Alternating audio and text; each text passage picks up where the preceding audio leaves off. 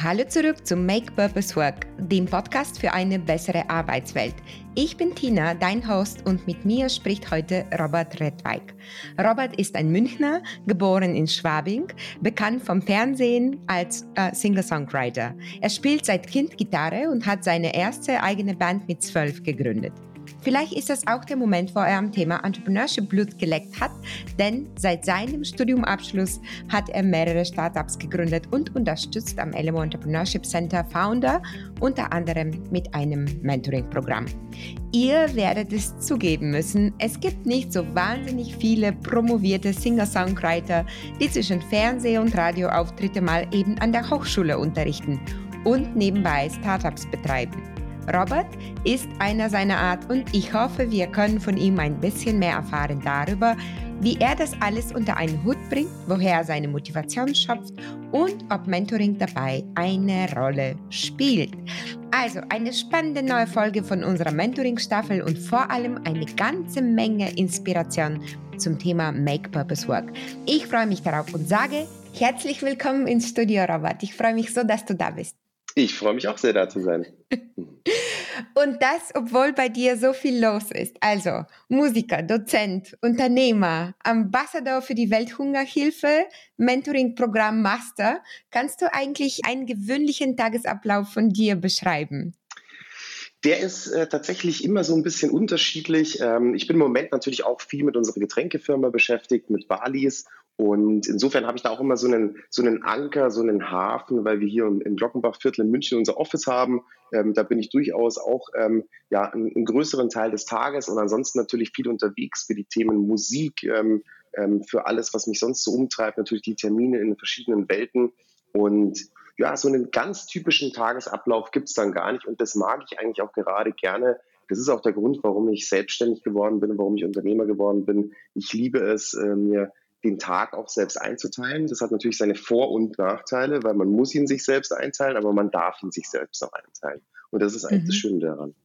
Ja, und gerade spricht man sehr viel über Flexibilität am Arbeitsplatz, als wäre das das Nonplusultra, aber es geht natürlich auch mit Verantwortungen einher, wie du sagst. Es ist nicht nur Vor- oder Nachteile. Was ist für dich so ein Nachteil davon, ganz flexibel, ganz auf dich gelassen zu sein?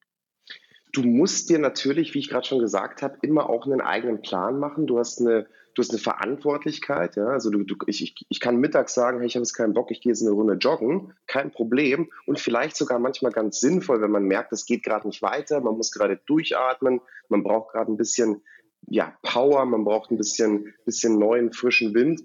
Ähm, aber klar, der Nachteil ist, du musst dir auch deine Strukturen schaffen und du bist verantwortlich im wahrsten Sinne des, des Wortes. Und kannst du uns mehr darüber erzählen, wie du zu der verantwortlichen Person geworden bist, die du heute bist? Also, wie hat das alles angefangen? Ich weiß nur von dem Wikipedia-Artikel über dich, dass du in Schwabing geboren warst. Was ist danach mhm. passiert? Einiges. genau, ich bin, ich bin ganz normal zur, zur Schule gegangen. Ich war seit jeher ähm, sagen meine Eltern, recht musikalisch unterwegs. Also ich habe schon als kleines Kind Konzerte auf der Couch gegeben, bin da rumgehüpft und habe äh, Lieder gesungen, ähm, so die Mini-Playback-Show zu Hause. Und habe das dann irgendwann mal tatsächlich professionalisiert. Schon in der Grundschule bin ich zum Tölzer Knabenchor gegangen, habe dann äh, da aber nach anderthalb Jahren aufgehört. Das war mir zu viel Drill, das war mir zu heftig. Und da hatte ich so ein bisschen den Spaß schon fast in der Musik verloren. Und mit dem Thema Musik ging es dann in der Schule weiter, im Gymnasium. Da haben wir unsere Schulband gegründet, ähm, haben da auch eigene Alben gemacht, äh, waren viel auf Tour unterwegs.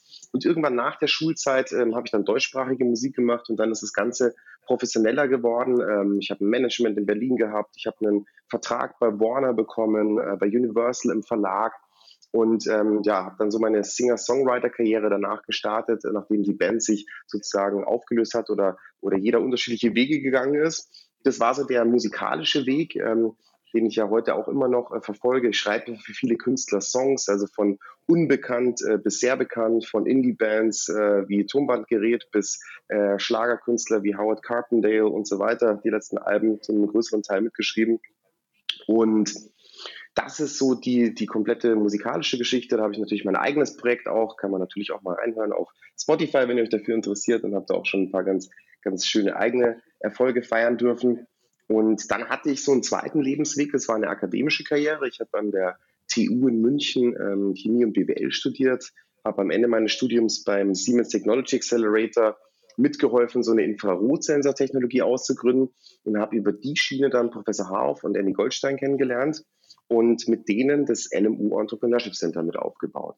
Und da hatten wir natürlich sehr viel mit Startups zu tun. Ich habe mich da insbesondere um den Accelerator gekümmert, habe äh, da auch meine Doktorarbeit noch gemacht im Bereich Frühphasenfinanzierung und habe, weil wir so viel Schnittstelle mit Business Angels, Startups hatten, eines Tages mit dem Rainer Mauch, einem der Konsorsgründer, gesagt, Mensch, das wäre doch toll, wenn wir hier in München die Business Angels Szene einfach mal ein bisschen enger zusammenbringen. Und dann haben wir die Munich Angels gegründet. Wir sind jetzt seit zehn Jahren mittlerweile unterwegs. Wir hatten vor kurzem unser hundertstes Munich Angels Dinner. Das kann man sich so ein bisschen vorstellen wie Shark Tank oder wie die Höhle der Löwen.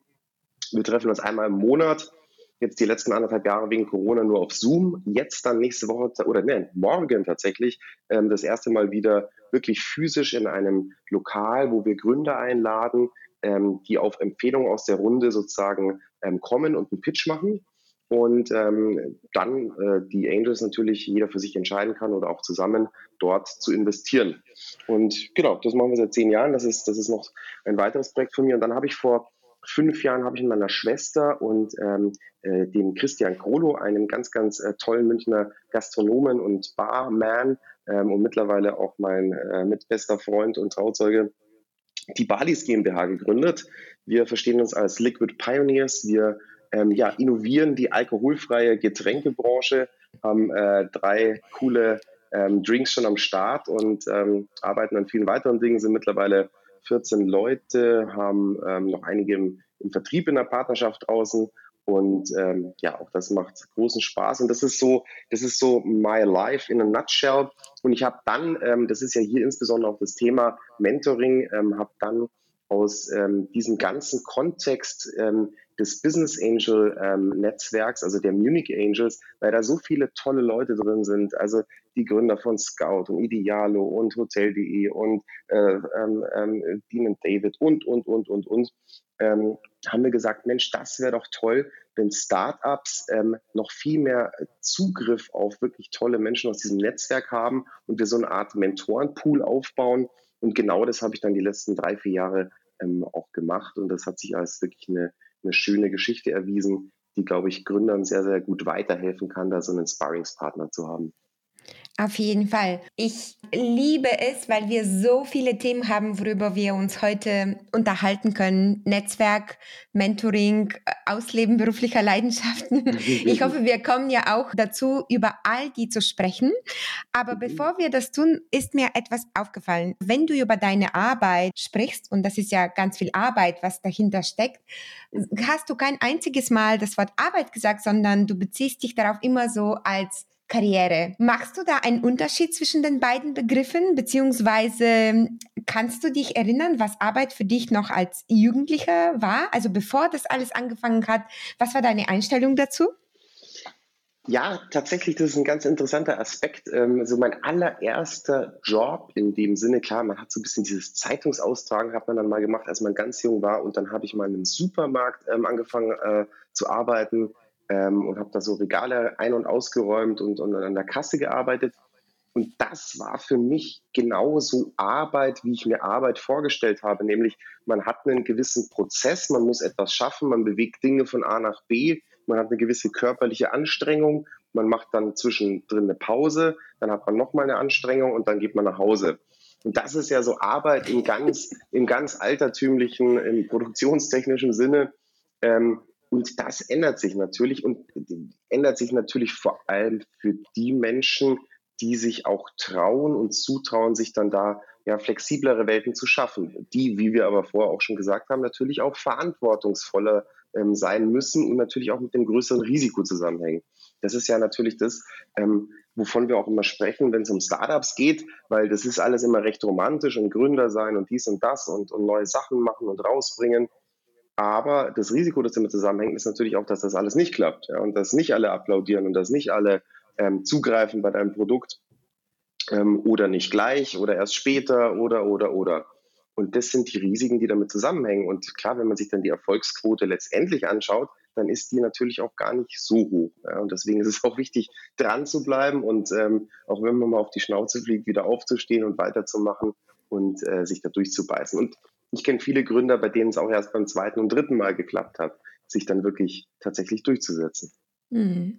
Und ein Aspekt finde ich auch, worüber man viel zu selten spricht, ist nicht nur, dass es nicht klappen kann, sondern dass es gerade klappen kann. Und dann steckt man auch in einem ganz gewöhnlichen Alltag als Unternehmer mit dem Business. Also man romantisiert immer den, also die Startup-Szene, aber im Endeffekt mhm. ist es äh, das Produkt weiterbauen, mit den Kunden weiterhin in genau. Kontakt sein, verkaufen und trotzdem kann man das als Karriere sehen. Also du warst als Kind oder als Jugendlicher, hast du in der Arbeitswelt geschnuppert und hast dann gesagt, mhm. nee, ich mache jetzt Karriere und mein eigenes Ding. War das so oder würdest du es anders beschreiben? Ich muss noch eine, eine Information mit dazugeben. Ich habe da während der Zeit, als ich bei Siemens gearbeitet habe, für mich eine der größten wie soll ich sagen, Schreckensbilder waren eigentlich Betriebskantinen. Dieses tägliche Mahlzeit, Mahlzeit, Mahlzeit, Mahlzeit, das hat mich wahnsinnig gemacht. Und ich habe ich hab für mich in dem Zeitpunkt beschlossen, das ist für mich kein Weg, das ist, das ist für mich nicht das, was ich will. Ich will nicht jeden Morgen irgendwo eine Stempelkarte dranhalten, da durch eine Schranke reinrennen und immer den gleichen oder vermeintlich gleichen Ablauf haben und dieses Mahlzeitmittag sagen. Ähm, klar, da hat sich bei mir auch so eine kleine, so eine kleine Aversion quasi entwickelt. Aber andersrum hat sich dann für mich manifestiert, bei mir muss es was sein, wo ich in Anführungsstrichen mein eigener Boss bin, wo ich ähm, Sachen entscheiden kann. Ich habe auch vielleicht ein tatsächliches ähm, Autoritätsproblem. Ich werde da ab und zu auch ein bisschen kindisch und trotzig, wenn man, wenn man mir zu autoritär daherkommt. Ähm, das ist einfach eine Eigenart von mir. Vielleicht ist es auch eine systematische Eigenart von, von Gründern oder Leuten, die sich irgendwie selbstständig machen, dass sie auch ein, ein gewisses Autoritätsproblem haben oder da so eine Aversion dagegen. Mhm. Auf jeden Fall ist es gut, wenn man seine Eigenarten kennt. Ähm, seit wann weißt du darüber? Ach, ich denke, dass sich da die meisten Dinge eigentlich schon in früher Kindheit äh, manifestieren. Ja? Also wenn man mal wirklich zurückdenkt, das finde ich auch das Witzige an so an so Grundschulklassentreffen oder sowas, ähm, wenn man dann die Leute sieht und sich denkt, also irgendwie, irgendwie ist es ja doch noch genau der von früher oder genau die von früher. Mhm. So die wirklichen Grundzüge, die, die, die stellen sich, glaube ich, wirklich schon früh ein. Und das ist ja auch, das ist ja auch das Tragische, ähm, wirklich seinen, seinen Charakter, seine Grundzüge daran zu arbeiten, äh, auch im Arbeitskontext, auch im Karrierekontext, das ist wirklich eines der härtesten Dinge, auch in Beziehungen, in persönlichen Beziehungen, wirklich aus sich selbst herauszukommen. Das ist wirklich eine ganz, ganz schwierige Aufgabe, wo man tief in die, in die Hirn- und, und, und so weiter Strukturen hineingehen muss, glaube ich. Ja. Super. Und da sind wir gleich beim Thema Mentoring, denn das ist eins der effektivsten Instrumente für persönliche Weiterentwicklung, ob im Berufskontext oder insgesamt. Wann war deine erste Berührung mit dem Thema? Hattest du in deinen ersten Schritten in dem Musikgeschäft einen Mentor oder wie hat sich das alles ergeben? Ich würde sogar noch, also bei mir sogar noch früher zurückgehen. Mein ähm, Gott hab ihn selig, Patenonkel ähm, der wirklich für mich fast wie ein zweiter Vater war, der, der Onkel Franz, der war für mich wirklich sowas wie ein, wie ein Mentor, kann ich sagen, schon auch in frühesten äh, Kindheit und Jugend. Der war selbst begeisterter Unternehmer und auch Musiker. Also der hat, der hat viel, ähm, viel volkstümlichere Musik gemacht damals. Der hat Zither gespielt, aber wirklich auch ganz toll. Da war ich ganz begeistert von. Und hat mir sozusagen auch meine ersten Instrumente und Unterricht finanziert und mich da auch so ein bisschen ja, herangeführt und ich würde es nicht sagen gepusht, aber unterstützt. Und mhm. das war natürlich eine ganz wichtige, eine Vorbildfunktion, aber auch eine Sparringsfunktion. Ja. Und auch wenn mal was nicht geklappt hat, zu sagen, hey, ähm, da könntest du es versuchen, so und so weiterzumachen. Und bei mir war das auch so. Und mein erster Auftritt, der war so und so. Und das ist, glaube ich, das Wichtige. Und das, das sind die Grundzüge von einer, von einer Mentoring-Beziehung. Und das ist dann später auch nicht anders weitergegangen. Also auch als ich mein mein, in der Musik zum Beispiel mein erstes Management hatte, ja, oder auch mein nächstes Management. Das sind ja auch gewissermaßen Mentoren und Sparringspartner, mit denen man sich austauschen kann, mit denen man über Strategien spricht, die einem auch ein bisschen den Spiegel vorhalten und sagen, guck mal, ähm, da willst du hin, so ist es gerade. Ähm, vielleicht musst du dir überlegen, so und so abzubiegen, vielleicht muss man äh, das Ganze so und so angehen. Und das ist für mich immer eine recht wichtige Funktion gewesen, ja, weil gerade wenn man ähm, wenn man tief in eigenen Dingen drinsteckt, dann, dann steckt man auch so tief drin, dass man sie dann manchmal auch selbst gar nicht mehr abstrahieren kann und auch ganz einfache Dinge übersieht. Ja, das merke ich bei vielen Gründerteams übrigens auch, wenn sie sich bei Investoren vorstellen. Die sind so in ihren technischen und produktmäßigen Abläufen und, und, und Stories drin, dass sie manchmal die einfachsten Dinge dann übersehen. Und genau dafür kann natürlich ein, eine Mentorbeziehung äh, Gold wert sein. Absolut. Und es ist toll, wenn es Menschen um uns herum gibt, die uns positive Wege zeigen, die wir selber vielleicht nicht sehen. Mhm. Leider ist es so, das ist meine eigene Hypothese und der Grund, warum äh, meiner Meinung nach Mentoring im Diversity-Kontext so groß ist, dass wir kontinuierlich Feedback von außen bekommen. Und nicht immer ist dieses Feedback sehr positiv. Manchmal gibt es um uns herum Leute, gerade um uns herum Gründer, ganz viele Menschen, die sagen, nee, das kann ja gar nicht werden. Und das haben wir ja schon probiert und versuch dich mal woanders. Wie geht man mit so einer Art von Feedback um? Es sind ja auch eine Art Mentoren, also wenn ich sie Dementoren nennen kann, also negative Art. Wie die gehst du mit solchem Feedback um? Die einen demontieren quasi. ähm, naja, aber du weißt, was ich meine. Also das Absolut. Großartige Mentoring ist, dass wir Wege aufgezeigt bekommen und manchmal gibt es in unserem Umfeld Menschen, die uns gerade diese Wege nicht nur nicht zeigen, sondern die uns nahelegen, dass diese Wege für uns nicht erreichbar sind. Ich, ich mache es mal an einem Beispiel. Wenn, wenn ich zum Beispiel mhm. als, als, New, als, als Musiker, als Singer-Songwriter mit meinem eigenen Künstlerprojekt einen neuen Song rausbringe ja, und da irgendwie ein, ein Video auf YouTube habe, und vielleicht sogar mein, mein erfolgreichstes irgendwie, äh, was auch viel im Radio lief, im Chapeau aus den letzten Jahren. Ähm, und dann hat man irgendwie da ein paar tausend äh, Likes drauf und hat aber zehn Dislikes drauf. Dann macht man sich als Künstler immer die Gedanken, warum hat da jemand auf Dislike gedrückt? Ja? Mhm. Obwohl es statistisch völlig unerheblich ist. Und ähnlich würde ich es, aber trotzdem ist es ja natürlich interessant. Und das ist ja genau das Interessante an, an ähm, kritischen oder vielleicht sogar gemeinen Aussagen und Meinungen. Irgendwo ist ja da ein, ein, Motiv oder vielleicht sogar eine tiefere Wahrheit dahinter. Und man kann ja versuchen, die zu entdecken und zu analysieren und sie wieder für sich in was Positives zu wandeln und zu schauen, na, warum ist denn der Mensch da drauf gekommen? Was treibt ihn denn da? Ja? Mhm. Ähm, ich würde aber trotzdem dazu raten, dem auch nicht zu viel Gewicht und, ähm, und ähm, sozusagen Schwere beizumessen, sondern zu sagen, okay, das ist jetzt eine kritische Meinung, wo könnte die herkommen, das kurz durchzuanalysieren, ähm, wirklich aus einer fast ähm, objektiven Perspektive heraus, das gar nicht so nah an sich heranzulassen.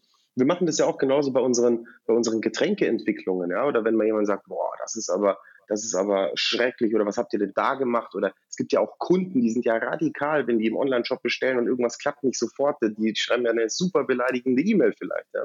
Und damit umzugehen und zu sagen, ähm, ja, ähm, Fair Point und wir sind vielleicht ein junges Unternehmen und wir, wir müssen hier unsere Prozesse optimieren und vielen Dank fürs Feedback und wir arbeiten jeden Tag dran und es dann auch wirklich einfließen zu lassen in den Prozess. Das ist, glaube ich, das Wichtige. Also die Mischung aus es ähm, objektiv zu analysieren, das, was daran ist oder wirklich daran ist, äh, mit einfließen zu lassen, aber es nicht zu nah an sich heranzulassen. Das ist, denke ich, ein, ein guter Weg, um auch mit negativer oder vielleicht sogar unberechtigt negativer Kritik ähm, oder Demontage umzugehen. Hm. Das ist ein sehr guter Hinweis. Also schwarz-weißes Denken und solche extreme Schlüsse zu vermeiden, imponiert mir sehr. Wie würdest du sagen, weil du jetzt die Gründung erwähnt hast, äh, das war für dich eine neue Branche, oder? Hattest du davor Erfahrung äh, vor Balis in der, absolut, in der Absolut. Nein, nein, nee, ganz und gar nicht. Also Balis, Balis ist im Grunde genommen Nee, nee, nee. Mhm. Ich hatte davor keinerlei Erfahrung. Und Balis ist ja so entstanden, ich saß mit meiner Schwester und mit dem Chris in seiner Bar, in der Loretta Bar in der Müllerstraße, eines Abends zusammen. Und der Chris hat über viele Jahre unglaublich erfolgreich Gin Basil Mules gemacht. Wer nicht weiß, was ein Gin Basil Mule ist, das ist im Grunde genommen frisch gestampfter Basilikum. Da kommt dann Gin drauf, ähm, da kommt dann ein bisschen Zucker rein, ein bisschen Limette und das wird mit Gingerbier aufgegossen ist sehr aufwendig daher, weil dieses Basilikum muss man immer frisch halten. Der Chris hat sechs Kilogramm Basilikum jede Woche gebraucht. Ja, die Leute wollten es alkoholfrei mit Gin, mit Prosecco und so weiter. Und dann haben wir eines Abends gesagt, das gibt's doch nicht, da muss es doch irgendwas in der Flasche geben. Ja, sowas wie ein, wie ein Tonic oder ein Gingerbier. Und es wäre auch geil, wenn man das noch so trinken könnte, weil die Leute lieben es ja auch alkoholfrei. Dann haben wir uns am Markt umgeschaut, haben gesagt, hm, krass, da gibt's nichts. Ähm, dann meine Schwester, die war gerade in ihrer bisherigen Arbeitswelt so ein bisschen, ja, nicht ganz glücklich Dann haben wir gesagt, du, wir haben keine Ahnung von Getränken, komm, lass uns ein Getränkeunternehmen gründen. Jassi, du wirst Geschäftsführerin und wir werden die erste Basilikumlimonade auf dem Markt herstellen. Mhm. Und gesagt, getan, natürlich dann mit ein paar Stolperschwellen und einem Jahr Entwicklung und so weiter. Aber ein Hattet Jahr ihr einen Mentor? Ähm, wir hatten im Grunde genommen viele Mentoren, weil wir natürlich über unser Netzwerk uns ähm, versucht haben, möglichst viel an Wissen anzueignen, weil wir keine Ahnung von der Branche hatten und uns natürlich bei, bei x Startups, bei großen Produzenten, bei allen möglichen Leuten umgehört haben und wirklich versucht haben, im Grunde genommen mit, mit so Mini-Mentoring-Sessions uns ganz mhm. viel Wissen anzueignen, um auch viele Fehler am Anfang halt vielleicht hoffentlich nicht zu machen. Ja?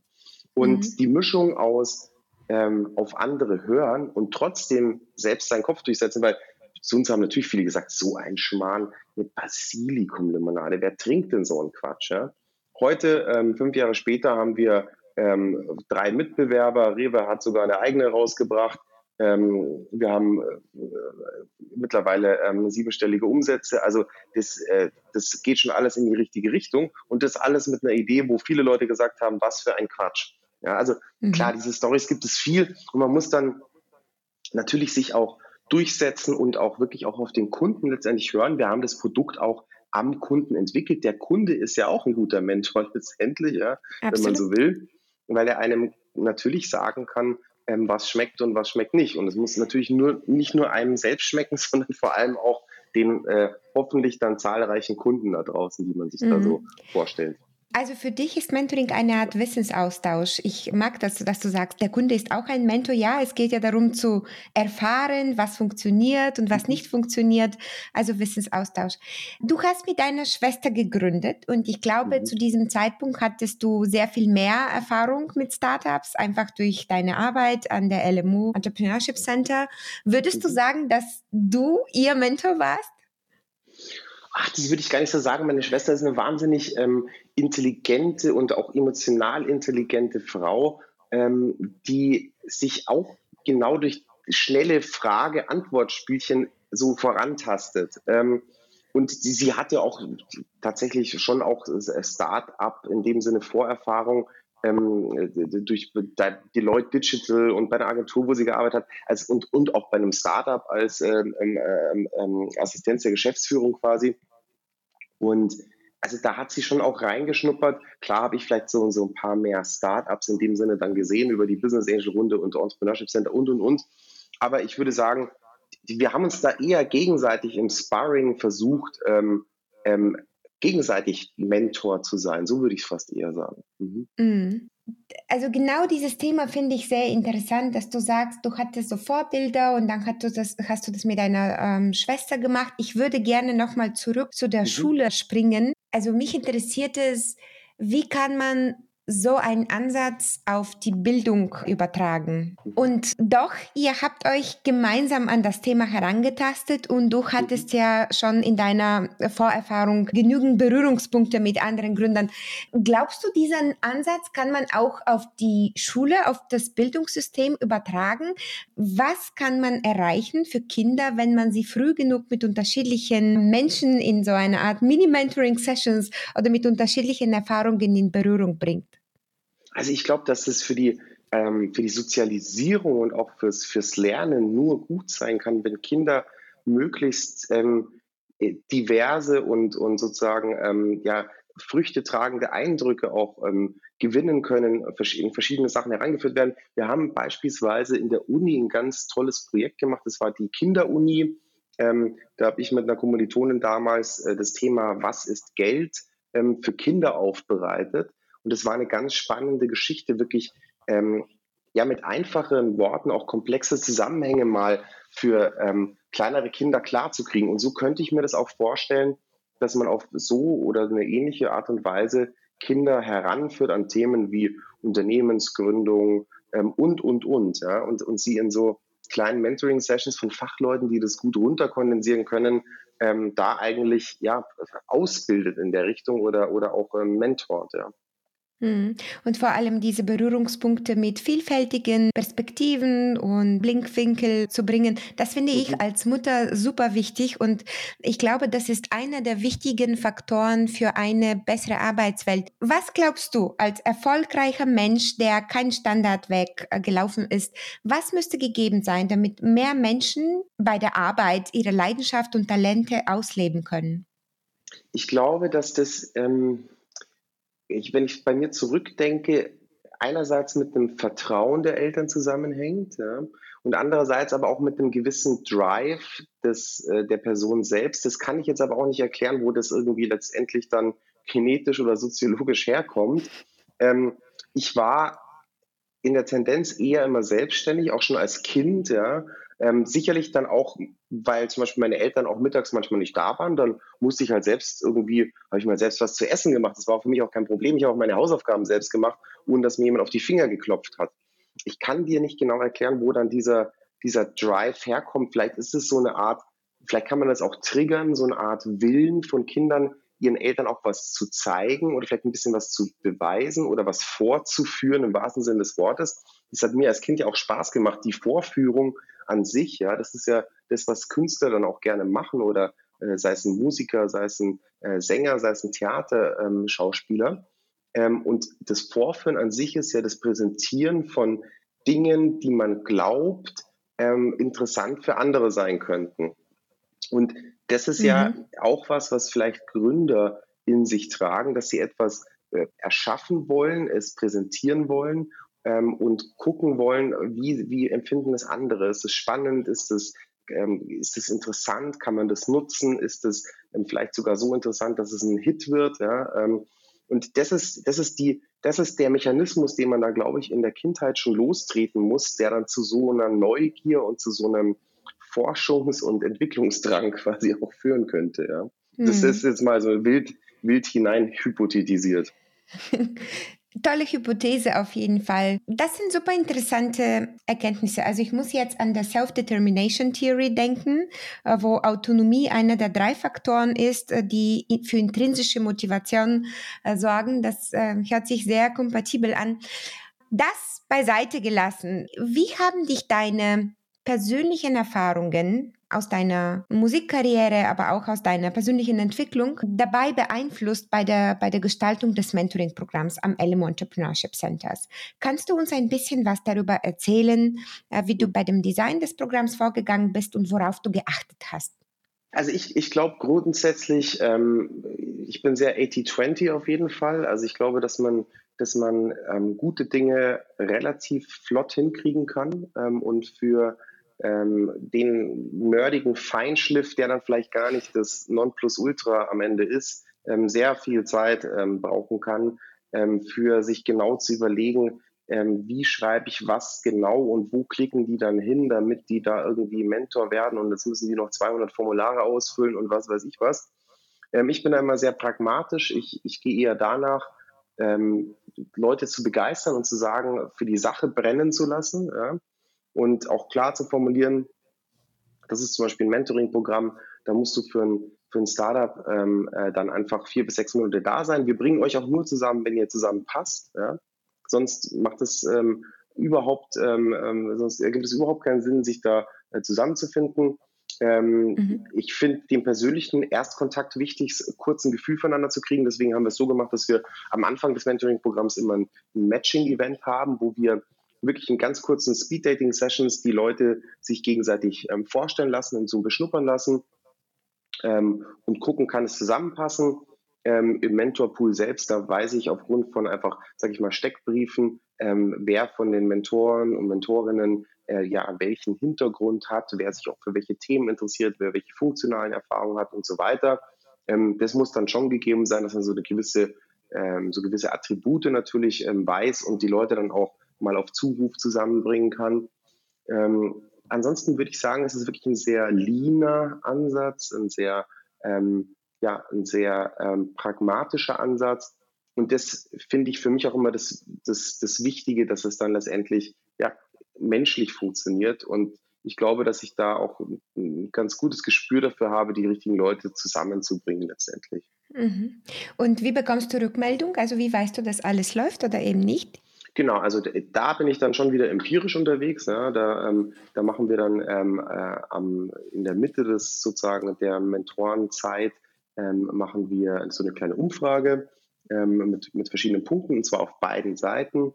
Ähm, also klar, wo Zufriedenheit abgefragt wird, wo aber auch gefragt wird, über welche Themen habt ihr euch ausgetauscht, ja, um mal zu schauen, sind es dann wirklich die Themen oder sind es vielleicht auch andere Themen? Ähm, und dann auch immer ganz interessant so Selbst- und Fremdeinschätzung im, im Sinne von, was glaubst du, sind die wichtigsten Dinge, die jetzt als nächste Schritte passieren müssen beim Startup? Ähm, und dann das Startup selbst auch zu hören, was, was, was glaubt, was die, was die wichtigsten Schritte sind. Und sowas finde ich immer ganz spannend. Und natürlich letztendlich geht es da um, um, eine, um eine Zufriedenheitsaussage auch und arbeitet man weiter zusammen. Und dann steht natürlich den, viele der Mentoren und Mentorinnen, die wir da im Programm haben, sind ja auch ähm, ähm, Business Angels. Also wir sind da wirklich breit gefächert. Die kommen einerseits sind es erfolgreiche Gründer, Business Angels, sind aber auch tolle Leute ähm, aus der Corporate-Welt, also beispielsweise der ehemalige CEO von der Metro und, und, und, ähm, die da ähm, ihr, ihr Wissen gerne mit den, mit den jungen Unternehmen teilen und die mhm. dann danach auch zum Teil natürlich sich dafür entscheiden können, wenn sie Lust haben, ähm, einfach sich am Unternehmen zu beteiligen als Business Angel wir hatten einmal den Fall sogar, dass eine Mentorin als ähm, CFO dann ins Unternehmen mit reingegangen ist. Also da gibt es alle Ausprägungen von, man hört sich danach gar nicht mehr, bis äh, man ist Teil des Unternehmens. Und das ist natürlich die tolle ähm, Aussicht und Möglichkeit auch von so einer Beziehung. Mhm. Warst du auch Teil eines solchen Mentoring-Programms als Musiker? Du meinst jetzt, äh, dass ich selbst quasi äh, einen also, Mentor. Ja, das Programm hört sich ja super, super nützlich an für mhm. Gründer. Mhm. Und ich mhm. dachte gerade, es wäre ja toll, wenn es das auch für andere Berufe absolut, gibt. Und absolut. da dachte ich, hast du vielleicht Erfahrungen außerhalb ja. der Entrepreneurship-Szene? Ja, also da, da ist es immer eher dann so auf, ähm, auf Zuruf gelaufen. Ja, also dass, dass jemand gesagt hat, hey Mensch, du hast auch hier so viel Erfahrung oder schon so viel gesehen, kannst du dich vielleicht mal mit der Band oder dem Künstler unterhalten. Und natürlich also diese, auch bei, diese Mini-Mentoring-Sessions, diese Mini-Mentoring-Sessions, die du meinst. Mhm. Klar. Und okay. da werden dann manchmal auch natürlich längerfristige, ähm, sag ich mal, Beziehungen und, und Interaktionen draus. Das ist schon so, ja, mhm. absolut. Mhm. Ich weiß, dass sich das Elmo Entrepreneurship Center zum Jahresende verändert. Möchtest mhm. du darüber ein paar äh, Worte sagen, beziehungsweise wie sich euer Programm daran anpasst? Bleibt das Mentoring-Programm erhalten? Wie, wie macht ihr weiter? Genau, also was sich, was sich sozusagen geändert hat, es gibt ja seit, seit jeher, gab es ja zum LMU Entrepreneurship Center als sozusagen empowernde Einheit die German Entrepreneurship GmbH, die ähm, ähm, das letztendlich ja auch als, als, als Ziel ähm, ja, fundiert und auch ähm, mitfinanziert hat und äh, die auch tolle Programme macht, wie zum Beispiel den German Accelerator, wo es darum geht, natürlich dann ähm, Internationalisierung für, für Unternehmen auch ähm, ähm, bereitzustellen und, und, und. Und in diesem kompletten ähm, Feld, in diesem kompletten auch ja letztendlich Netzwerkumfeld, da ist das neue Mentoring-Programm dann auch angesiedelt. Also es wird ganz genauso fortbestehen. Es wird einfach den ähm, letztendlich das German Entrepreneurship Center, wenn man so will, ähm, den Master Accelerator geben, ähm, wo wir auch schon tolle Commitments haben von bisherigen Unternehmen, die mittlerweile Unicorns sind, wie unter anderem Flixbus, ähm, sich in dem Programm auch zu engagieren, ähm, wo wir unser Mentoren- und Mentorinnen-Pool weiter ausbauen werden. Ähm, da ist das Ziel, dass wir wirklich 100 Top-Mentoren und Mentorinnen in diesem Pool drin haben im Moment sind wir schon bei 70 ähm, wirklich fantastischen ähm, Leuten und ja, werden das weiterhin ähm, optimieren, um bestmöglich da die Startups ähm, zu unterstützen und natürlich auch den Mentoren und Mentorinnen ein breites Wirkungsspektrum anzubieten. Das ist ja auch immer ein Geben und Nehmen letztendlich, dass man schaut, dass das auch wirklich für die Leute, die da mitmachen, interessant und spannend ist und dass sie selbst mhm. auch was mitnehmen können. Und ich habe ja vorher schon gesagt, es ist für die Startups natürlich auch eine Möglichkeit, sich dann dem Investorenumfeld anzunähern und die Möglichkeit natürlich da auch ähm, ja wirklich fürs eigene Business ähm, wirklich was mitzunehmen an nicht nur Erfahrung, sondern auch dann Finanzierung, Geld und so weiter. Mhm. Äh, wenn jemand jetzt zuhört, der sich gerne bei euch melden möchte für die übrigen 30 Plätze, wie kann man sich bei euch als Mentor bewerben oder was ist der beste Weg, dich zu erreichen?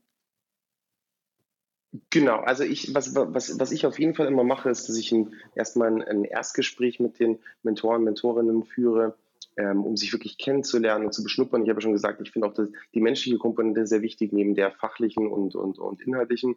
Genau, einfach mir eine E-Mail schreiben, robert at buddies-drinks.com und, ähm, ähm, und dann ähm, schaue ich mir das super gerne an und ähm, führe auch gerne ein, ein Gespräch, ähm, was man da zusammen machen kann. Super, das hört sich toll an. Wir sind äh, leider fast am Ende unseres Gesprächs und es ist Zeit für unsere Fast Five. Das fragen wir alle Gäste im Studio. Das sind fünf unvollständige Sätze, die du beenden musst. Bist du okay. bereit? Ja, gerne. Okay, also, erster Satz. Ich bin Experte in. Manchmal so vielen Dingen und ich weiß gar nicht, äh, was eigentlich wirklich mein absolutes Expertending ist. Ich möchte noch lernen zu Fliegen äh, und äh, zu Wellenreiten. Das möchte ich auch. Mentoring für mich ist eine wunderbare Sache, sich gegenseitig einen Schritt weiterzubringen, immer wieder. Ich wünschte, ich könnte anderen noch viel mehr helfen mit äh, Erfahrungen, ähm, mit Geld und äh, mit einer besseren Welt. Melde dich bei mir, wenn du auf der Suche bist nach einer Business Angel Finanzierung. Super. Ich drücke alle Daumen für die Zuhörer und für dich, für euer Mentoring-Programm. Ich hoffe, wir sehen uns bald wieder. Ich danke dir für das tolle Gespräch. Wir freuen uns über deine neue Musik und weitere Heldendaten von dir und sagen Tschüss. danke, liebe Tina. Ich sage auch Tschüss. Vielen, vielen Dank für das tolle Gespräch.